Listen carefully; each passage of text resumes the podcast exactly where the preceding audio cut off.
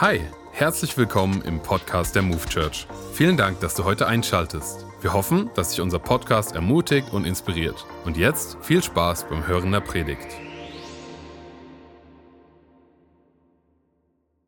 Vielen, vielen Dank, Stefan, vielen Dank euch. Einen großen Shoutout nach Gießen und Frankfurt an den Online-Campus. Schön, dass ihr am Start seid.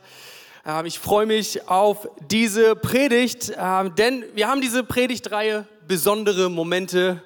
Ähm, Stefan hat es gerade schon kurz erklärt.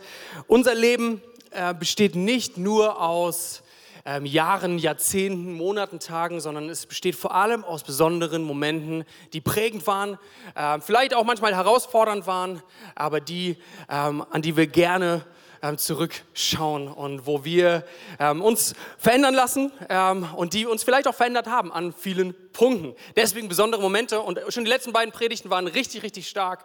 Ähm, ich lade dich ein, hör die gerne nach, falls du die noch nicht gehört hast. Die lohnen sich total. Ähm, und heute äh, wollen wir in den dritten Teil gehen an diesem zweiten Advent. Ähm, aber bevor ich einsteigen möchte in unseren Bibeltext, will ich euch in einen, wie soll ich sagen, alltäglichen Moment, vielleicht gar nicht den spektakulärsten Moment meines Jahres ähm, nehmen, ähm, aber doch ein interessanter Moment. Ähm, wer mich etwas länger kennt, der weiß, ich bin schon, ich sag mal vor allem im Verhältnis zu vielen anderen, ein recht großer Fußballfan. Ich bin Fan des Vereins äh, Borussia Dortmund. Ja, ich weiß, ist nicht unbedingt der idealste Zeitpunkt, darüber zu reden ich hätte mir auch eine bessere Woche dafür gewünscht. Was soll's? Ähm, ich will auch gar nicht über die letzte Woche reden, die war frustrierend. Ähm, ich will über etwas davor reden. Ähm, aber dafür Shoutout nach Frankfurt. Ihr habt einen guten Job gemacht gestern. Das war der Hoffnungsschimmer. Ähm, wenigstens 5-1 gegen Bayern. Das, ähm, das tut in der Seele gut. Ähm, auch wenn Hummels rot kassiert. Was soll's? Darüber wollte ich gar nicht reden, weißt du? Was soll's. Ähm, ich will von vor zwei oder drei Wochen, ich weiß gar nicht mehr, welche Woche es genau war, reden. Und zwar, das war ein besseres Spiel aus meiner Sicht. Ähm, es war das Spiel ähm, AC Mailand gegen Dortmund Champions League. Und ich habe mittlerweile gar nicht mehr diese ganzen Pay-TV-Dinge. Also früher war ich ja, deutlich intensiver drin im Game. Ähm, versucht in die Stadien zu gehen, wo ich konnte und äh, versucht im Idealfall jedes Spiel zu sehen. Das ist mittlerweile ganz anders. Also ich weiß gar nicht, ob mich wirkliche Fans noch als Fan überhaupt bezeichnen würden. Ähm, aber ich hatte die Möglichkeit, dieses Spiel tatsächlich live zu Hause zu verfolgen. Ähm, und ich hatte tatsächlich sogar Zeit. Und ich war richtig überrascht und dachte, ha, jawohl, endlich mal wieder ein Spiel sehen. War dieses Jahr nicht häufig der Fall. Ähm, und wenn es der Fall war, waren es meistens meistens sehr frustrierende Abende. Ähm, aber dieses Mal war es anders, äh, denn tatsächlich hat Dortmund 3-1 in Mailand gewonnen. Es war richtig schön, vorzeitig das Achtelfinale klar gemacht. Ähm, und was soll ich sagen? Ich bin so richtig in den Fußballmodus wieder reingekommen. Als hätte in meinem Kopf so ein Schalter sich umgeschaltet. Ähm, ich bin aufgesprungen, ich habe gebrüllt, ähm, ich, ich war hippelig und nervös. Ähm, tatsächlich sind mir alte Stadionsongs in den Kopf wiedergekommen und ich habe angefangen, sie zu singen. Ich sind nicht wert, hier gesungen zu werden. Ähm, das macht gar keinen Sinn. Äh, wenn ihr sie kennt, dann wisst ihr, wie flach das ist. Aber ähm, ich bin so richtig drin gewesen und ich habe im Endeffekt alleine Fußball geschaut. Äh, meine Frau war auch da. Und irgendwann, als ich so vor dem Fernseher stand, ich weiß nicht bei welchem Tor, ähm, und ich stand vor dem Fernseher und habe voller Freude laut geschrien, ähm, hat sie mich angeguckt, ich sag mal, etwas irritiert. Sie hat nicht so richtig mitgeguckt ähm, und war dann irgendwann so, was ist eigentlich dein Problem gerade? Bist du so, weil äh, du mir irgendwas sagen willst? Willst du dich irgendwie mitteilen? Ähm, was ist los? Äh, ja, und ich dachte dann so, naja, äh, ich war auch viel zu emotional freudig gerade wegen dem Tor, deswegen, äh, ja, ich einfach, ich kann nichts dagegen machen, das kommt aus mir raus, völlig egal, wer hier wäre. Ob niemand hier wäre oder 100 Leute hier wäre, ich wäre jetzt ausgeflippt. Äh, naja, dann habe ich das schnell vergessen, aber so im Rückblick muss ich drüber nachdenken, dass es schon interessant ist, wie egal mir das auf einmal war, was um mich rum passiert ist, weil ich voll drinne war und äh, mich die Emotionen gepackt haben. Und ich will mal vorab eine These in den Raum stellen, ähm, und wie gesagt, da bin ich vielleicht auch gar nicht mehr der richtige Ansprechpartner, weil so dramatisch ist es äh, in meinem Leben nicht mehr mittlerweile. Ähm, aber ich habe manchmal das Gefühl, dass manche oder dass einige Fußballfans überzeugter von ihrer verlierenden Mannschaft sind, als manche Christen von der allerbesten Botschaft dieser Welt. Und ich weiß, das ist ein bisschen eine harte Wahrheit, aber ich glaube, wenn wir ganz ehrlich sind, dann merken wir schnell, ha, da könnte ein bisschen was dran sein. Um das direkt aber mal äh, auch zu sagen, ich mache hier kein Plädoyer für ähm, äh, schlechte Fußballfans oder ne, viele Dinge, die Fußballfans oder bei Hooligan-Szenen sind, äh, feiere ich überhaupt nicht ne, und sind auch nicht richtig. Aber am Punkto Leidenschaft können wir einiges von ihnen lernen. Ganz ehrlich, denen ist völlig egal, ob dich das interessiert oder nicht. Sie erzählen es dir trotzdem. Und auch wenn du, wenn du sie, also das ist fast eine Beleidigung gegen sie selber, wenn du was dagegen hast. Also es ist verrückt. Und es ist ein Spiel mit einem Ball, der in ein Netz geht. Und wir reden hier über die lebensveränderndste Botschaft, die es jemals gab, jemals jetzt gibt und jemals geben wird. Ich glaube, manchmal brauchen wir das, ähm, uns mal so ein bisschen diesen Spiegel vor Augen zu halten. Ähm, was wir von Fußball-Hooligans lernen können. So hätte man das auch die Predigt nennen können. Aber es ist nicht so weihnachtlich, deswegen heißt sie anders. Ähm, und wir wollen in den, äh, den Text einsteigen. Ähm, und bevor ich jetzt hier weitere Leute verliere, weil sie denken, Fußball nervt mich nicht, keine Lust darauf. Wir wollen ja nur davon lernen. Ja? Also auch wenn du das nicht feierst, gar kein Problem. Ähm, ich ermutige hier niemanden mehr Fußball zu schauen. Ähm, mach wie du willst. Ähm, aber vor allem hör bei der Predigt zu. Wir wollen in Lukas 2, 8 bis 11 reinschauen. Und da geht es um eine Gruppe von Menschen, die, wie soll ich sagen, gewisse Ähnlichkeiten haben äh, mit ein paar Fußballfans. Wir lesen mal ähm, das gemeinsam. In der Umgebung von Bethlehem waren Hirten, die mit ihrer Herde draußen auf dem Feld lebten. Als sie in jener Nacht bei ihren Tieren Wache hielten, stand auf einmal ein Engel des Herrn vor ihnen und die Herrlichkeit des Herrn umgab sie mit ihrem Glanz. Sie erschraken sehr, aber der Engel sagte zu ihnen, ihr braucht euch nicht zu fürchten, ich bringe euch eine gute Nachricht, über die im ganzen Volk große Freude herrschen wird. Heute ist in der Stadt Davids ein Retter geboren worden, es ist der Messias, der Herr. Was für eine Nachricht, was für eine Message von diesem Engel. Aber auch was für eine skurrile Situation. Ich finde, man liest da so schnell drüber hinweg, dass da einfach mitten in der Nacht auch noch, warum auch immer nachts, vielleicht war es dann irgendwie heller, als die Engel kamen, ich habe keine Ahnung, auf irgendeinem Feld, wo Hirten lebten, die lebten da sogar mit ihren Schafen.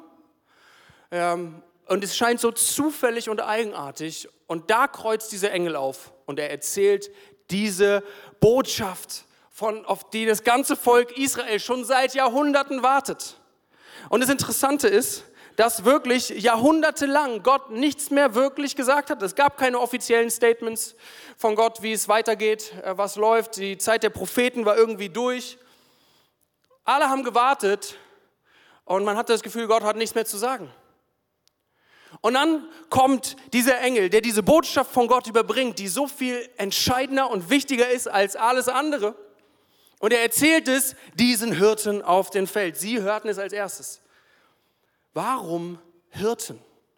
Warum Hirten? Was hat es mit diesen Hirten auf sich? Ähm, und das ist interessant, weil wenn es dir geht, wie wahrscheinlich vielen hier, und du etwas christlich vorsozialisiert bist, dann hört man Hirte und man denkt sehr schnell an Psalm 23. Der Herr ist mein Hirte, mir wird nichts mangeln. Man denkt an die Bilder, die, oder die, das Bild, was Jesus ganz oft sagt ich bin der Hirte, der gute Hirte. Und das hat so eine positive Stimmung. Ein Hirte ist jemand, der was Gutes macht, der einen wichtigen Job hat. Aber wenn man sich die Zeit anschaut, dann waren die Hirten gar nicht so beliebt, wie wir das vielleicht heute so denken.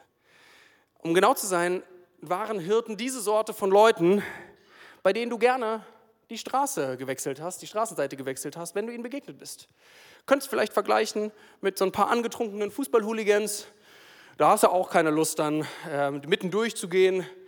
So ungefähr ähm, wurden die Hirten wahrgenommen. Man hat ihnen nicht geglaubt. Die waren, ähm, die waren nicht, der, der, nicht der richtige Umgang für die Kinder. Man wollte mit Hirten eigentlich nichts zu tun haben. Äh, die wurde, ihnen wurde eigentlich zu Last gesägt, dass sie immer lügen, ähm, dass sie nicht die Wahrheit erzählen. Sie durften deshalb nicht mal vor Gericht aussagen. Durften sie einfach nicht, weil sie Hirten waren. Äh, und sogar in dem Tempel, sie durften nicht in den Tempel rein, denn sie galten als unrein.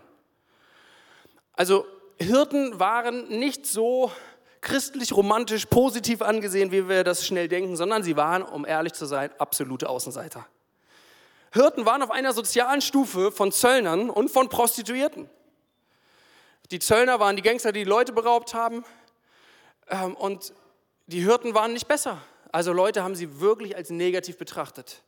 Umso interessanter ist es, dass nach Jahrhunderten lang, wo Gott nichts gesagt hat, dieser Engel aufkreuzt, irgendwo in der Nacht auf irgendeinem Feld und er erzählt es Hirten. Und das liebe ich, weil das setzt einen Ton für all das, was danach passieren wird. Und zwar, dass, dass diese Geschichte von Jesus, diese Geschichte von dem Retter, von diesem Messias, nicht, nicht in allererster Linie nur für die Eliten, für den König wichtig war, sondern für jeden galt. Auch für die Außenseiter, auch für die, die nicht alles auf die Reihe kriegen. Sind wir ehrlich?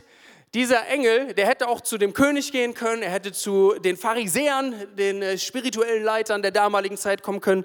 Das hätte wahrscheinlich sogar einiges an Probleme aus dem Weg geräumt für, äh, für im Nachhinein. Aber Gott entscheidet sich, zu diesen Hirten zu reden und diese Hirten zu benutzen, ihnen dieses Vorrecht, ihnen dieses Privileg zu geben, dass sie als erstes davon hören. Wie krass ist das? Wie, wie krass ist das und was sagt es über unseren Gott aus? Dem es nicht darum geht, wie viel Einfluss wir haben, wie erfolgreich wir sind, sondern der jeden Einzelnen liebt ähm, und der da ist. Das Evangelium ist nicht für einzelne wenige besonders erfolgreich oder einflussreich, sondern es ist für jeden. Es ist für ganz gewöhnliche Menschen, Menschen wie du und ich. Und das ermutigt mich so sehr. Das ermutigt mich so sehr.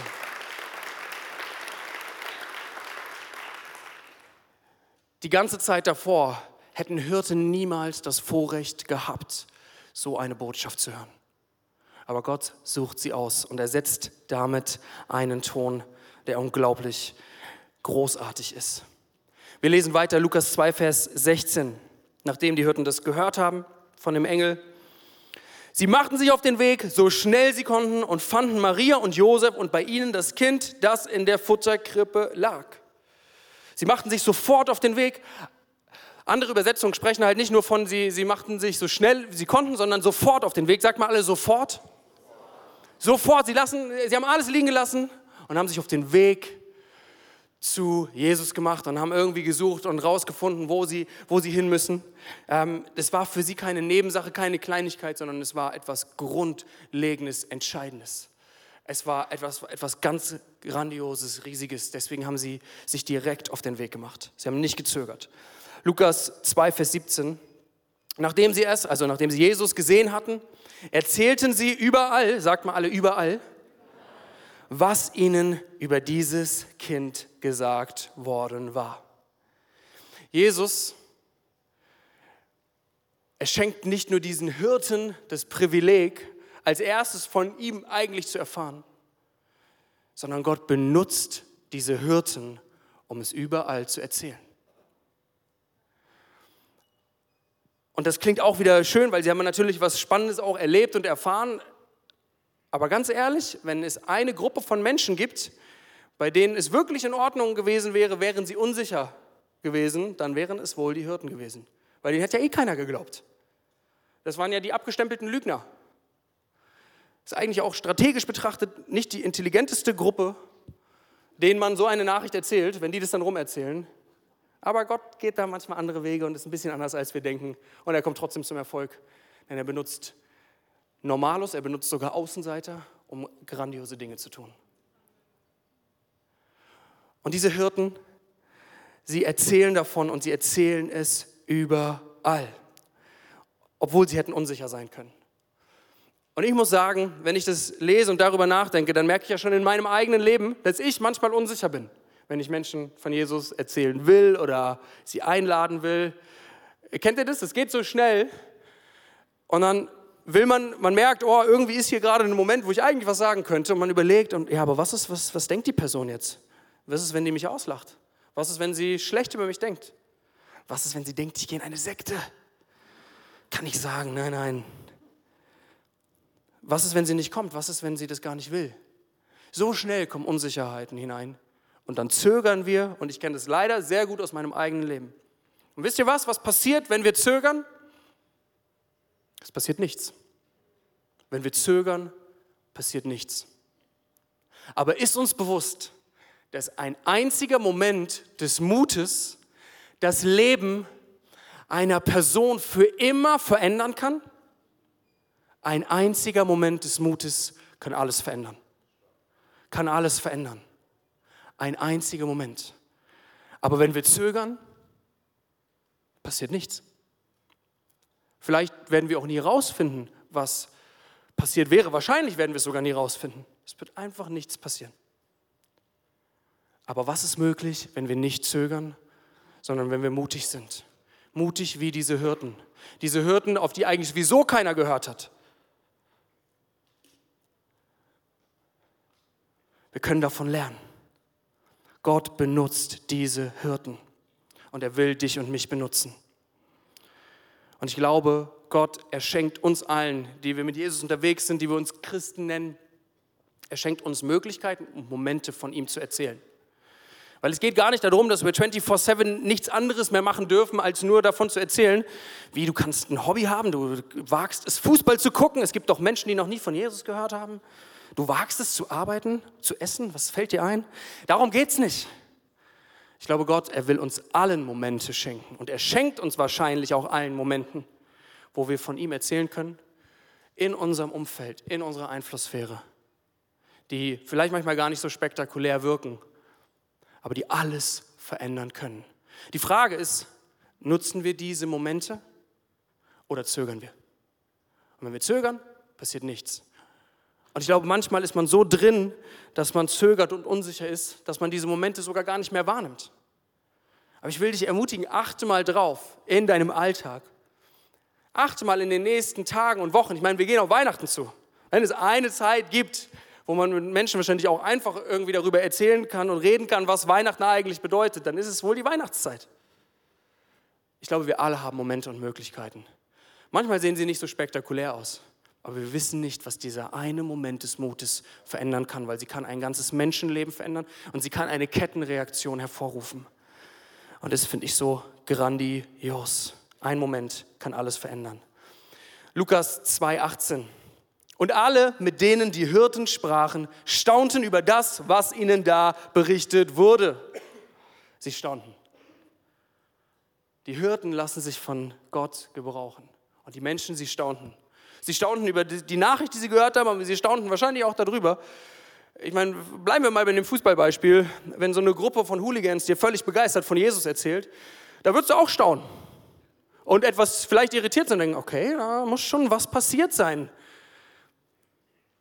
Und Gott benutzt das. Und er benutzt sie. Und ganz ehrlich, wir wissen nicht, ob jeder, dem sie das erzählt haben, die dann auch gestaunt haben, ob sie dann irgendwann ganz, ganz äh, starke Nachfolger von Jesus wurden. Ich meine, es ging ja auch noch ein paar Jahrzehnte äh, dahin, bis, bis Jesus dann richtig angefangen hat zu predigen, er war ja noch ein Baby.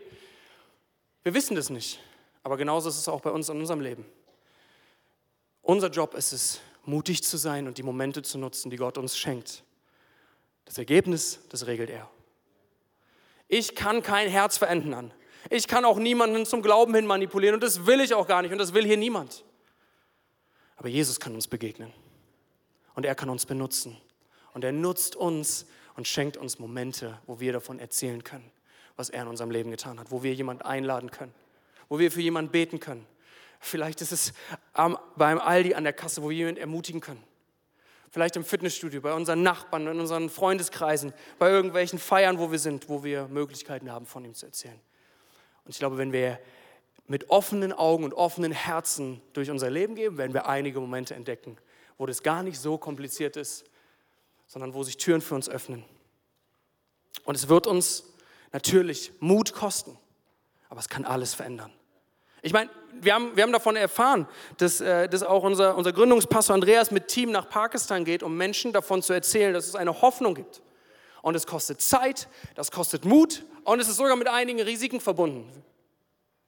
Aber es ist es wert, dass auch nur ein Mensch verändert wird. Und es wird nicht nur ein Mensch verändert, es werden viele Menschen verändert. Ein Moment des Mutes kann alles verändern. Und dazu müssen wir nicht in ein Ausland reisen, sondern es beginnt in unserem Alltag. Ihr Lieben, da ist noch Platz in diesem es ist noch Platz in diesem Boot. Ich wünsche mir für mein Leben und für mein Herz und auch für uns als Move Church, dass wir eine neue Dringlichkeit wahrnehmen. Nicht ein, ein Druck und ein schlechtes Gewissen, oh, ich hätte mal wieder irgendwie erzählen müssen, sondern eine, eine Dringlichkeit und eine innere Freude, das zu erzählen und diese Botschaft weiter zu erzählen. Denn sie ist so viel wichtiger als jeder Fußball, sie ist auch so viel wichtiger als unsere Sorgen des Alltags, sie ist so viel wichtiger als unser Stress, sie ist wichtiger als alles andere, weil sie nicht nur dieses Leben bestimmt, sondern alles, die ganze Ewigkeit verändert für einen Menschen. Wir haben nicht eine kleine, unwichtige Botschaft. Weihnachten ist nicht ein kleines, eine kleine Nebensächlichkeit, es ist das Zentralste und Wichtigste was es überhaupt gibt. Und das ist so entscheidend. Aber lasse ich mich darauf ein, dass, es, dass, das, dass dieses Evangelium, was ja nichts anderes als eine frohe Botschaft, dass Gott die Welt liebt und dass er auf die Welt gekommen ist und für uns gestorben ist, aber von den Toten auferstanden ist, damit wir mit ihm leben können, damit wir Vergebung haben, können, damit wir ewiges Leben haben können. Das ist das Evangelium. Lassen wir zu, dass wir das weiter erzählen. Ich musste in der Vorbereitung an einen Satz denken, von ähm, einem befreundeten Pastor ähm, aus Kalifornien, Pastor Fred, der hat auch schon öfter hier gesprochen und der stellt öfter irgendwie die Frage, spürst du den Schmerz Gottes für die verlorene Welt um uns herum? Und das ist eine herausfordernde Frage.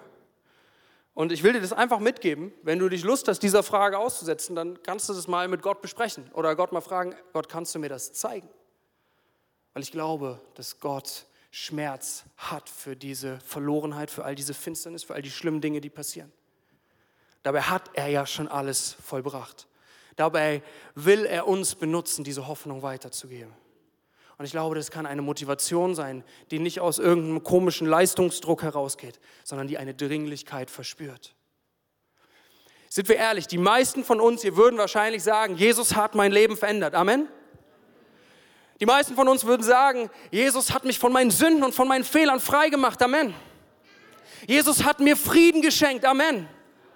Jesus hat mir nicht nur ein Leben hier mit ihm geschenkt, sondern eine ganze Ewigkeit mit ihm. Amen. Wenn das stimmt, wie können wir das für uns behalten? Und die Leute um uns herum erleben diese Hoffnung nicht. Und es geht mir wirklich in keinster Art und Weise darum, hier ein schlechtes Gewissen zu machen weil es beginnt bei mir selber und ich predige das in allererster Linie zu mir selber. Aber ich will nicht durch mein Leben gehen und nur von irgendwie Stress und meinem Alltag so genervt sein, dass ich das Zentralste und Wichtigste aus den Augen verliere. Und es ist diese Hoffnung weiterzugeben und Menschen davon zu erzählen, genauso wie es diese Hürden gemacht haben. Dass es einen Retter gibt, der alles verändert hat. Dass es einen Retter gibt, der Hoffnung ist. Dass es einen Retter gibt, der Hoffnung in einer verlorenen Welt ist.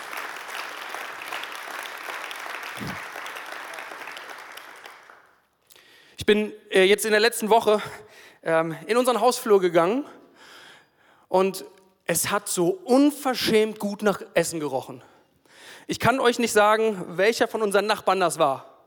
Aber es hat so dermaßen intensiv nach Essen gerochen. Ich kann dir auch gar nicht sagen, welches Essen das war. Ich hatte davor keinen Hunger. Aber deshalb, ich, ich glaube, es war ja, ein richtig starker Knoblauch. Es war einfach, es war herrlich. Und ich komme raus und ich habe richtig Hunger gekriegt in dem Moment und dann sehr frustriert über unseren Kühlschrank nachgedacht, wo nichts drin war, was im Ansatz äh, so gut gerochen hätte wie dieses Essen. Keine Ahnung, wer das war, aber da musste ich auch drüber lachen und dachte ich, eigentlich ist es ein bisschen wie wir sein sollten. Wir machen den Menschen Appetit. Wir machen den Menschen Appetit für, für das Königreich Gottes, für das, was Jesus hat, für, für das, was sie für alle Ewigkeit satt machen wird. Wir machen Menschen Appetit. Das ist unser Job. Der Rest ist, ist gar nicht so sehr unser Business, weil wir können eh keine Entscheidung für eine andere Person treffen und wir können kein Herz verändern. Das ist Gottes Sache und die Sache der Menschen. Aber wir machen Appetit auf mehr. Appetit auf Lebensveränderung und auf Appetit auf Hoffnung, die so viel mehr ist, als alle Umstände sein können. Appetit auf einen Frieden, der uns komplett verändert. Da ist noch Platz in diesem. Come on. Ich will zwei kurze Stories mit euch teilen, über die ich nachdenken musste. Das, das erste ist ähm, ein, ein Mann, namens Harun. Er, es ist eigentlich nicht sein, sein richtiger Name Harun, sondern er hat einen anderen Namen von Open Doors bekommen. Er erlebt leider auch sehr, sehr stark Verfolgung, ähm, auch gerade aktuell. Ähm, und hat wahrscheinlich mehr Leid erfahren ähm, als, als wahrscheinlich jeder von uns. Also es, äh, eine, eine Dimension von, von Leid, die wir wahrscheinlich nicht kennen. Er war ein ehemaliger Imam in Pakistan. Und er war nicht nur irgendeiner, sondern er war, er war richtig erfolgreich. Ähm, er hat irgendwelche Wettbewerbe gewonnen. Ähm, er war so erfolgreich und gut, dass er sogar den Auftrag bekommen hat, nach, nach Europa zu gehen und neue Moscheen zu gründen. Ähm, und das, was passiert ist, ist, als er nach Europa gegangen ist, ist ihm Jesus begegnet.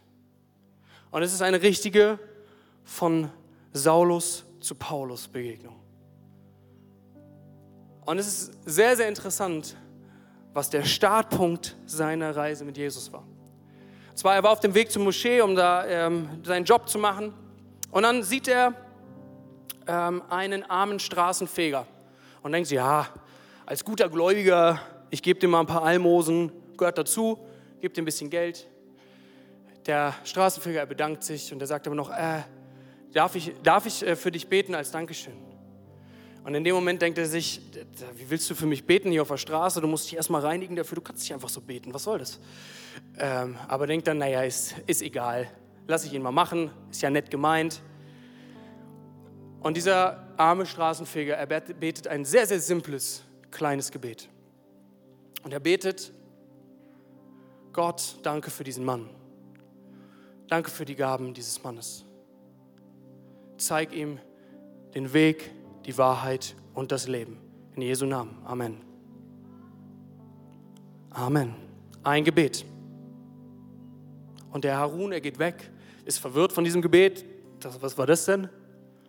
Aber dieses Gebet lässt eine Reise starten in seinem Leben.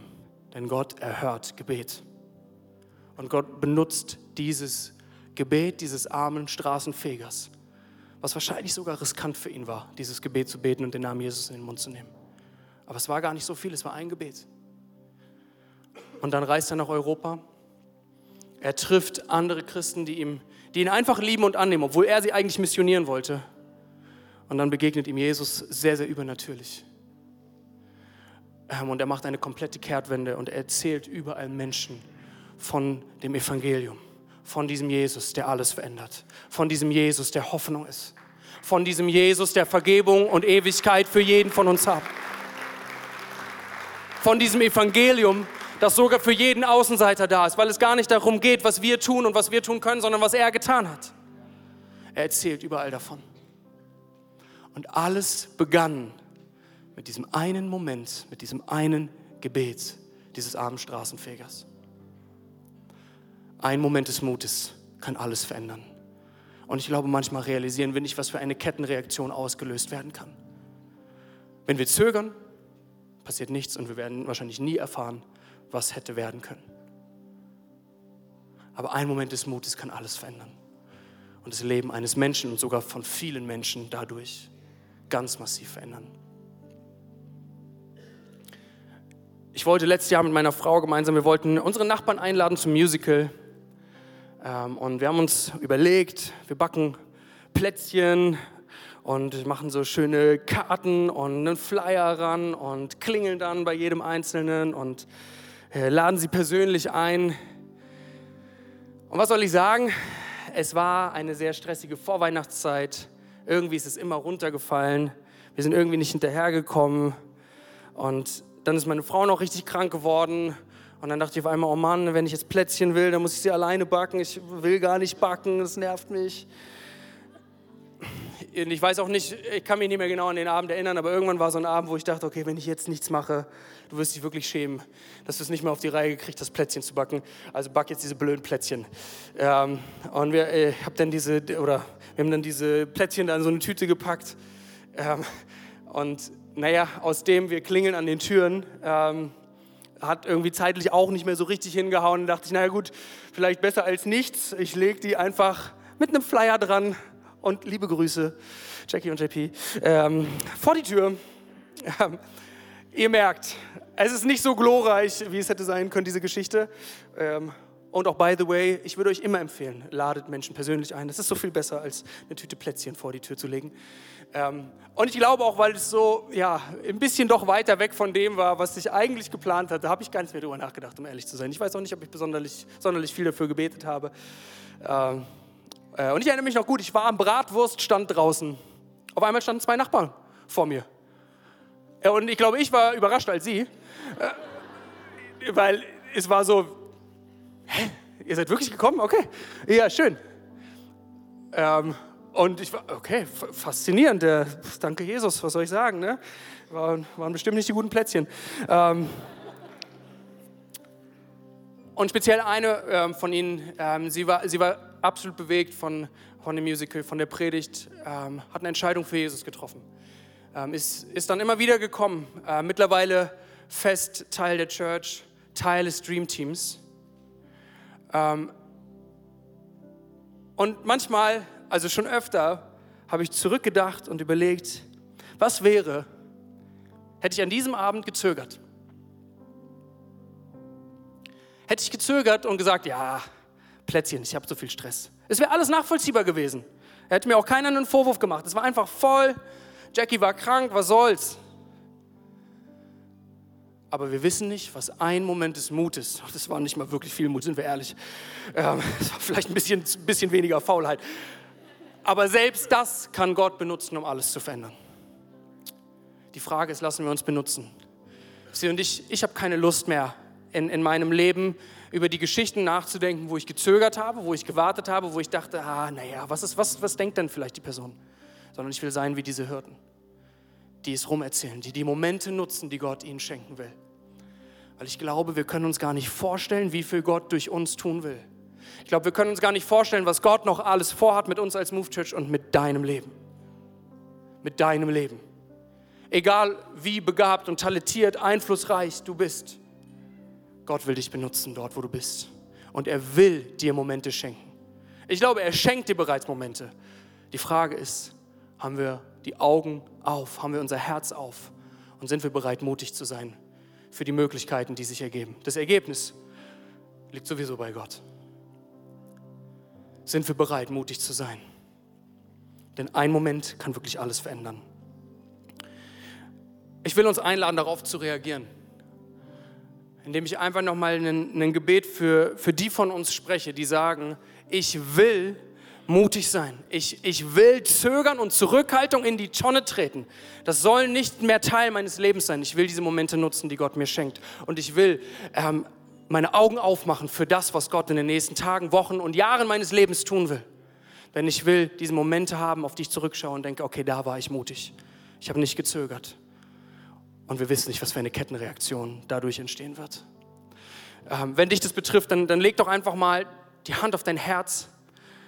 Hier vor Ort, in Gießen, in Frankfurt, online. Weil ich glaube, Gott, er erhört unser Gebet und er wird uns die Augen öffnen und er will uns Mut schenken.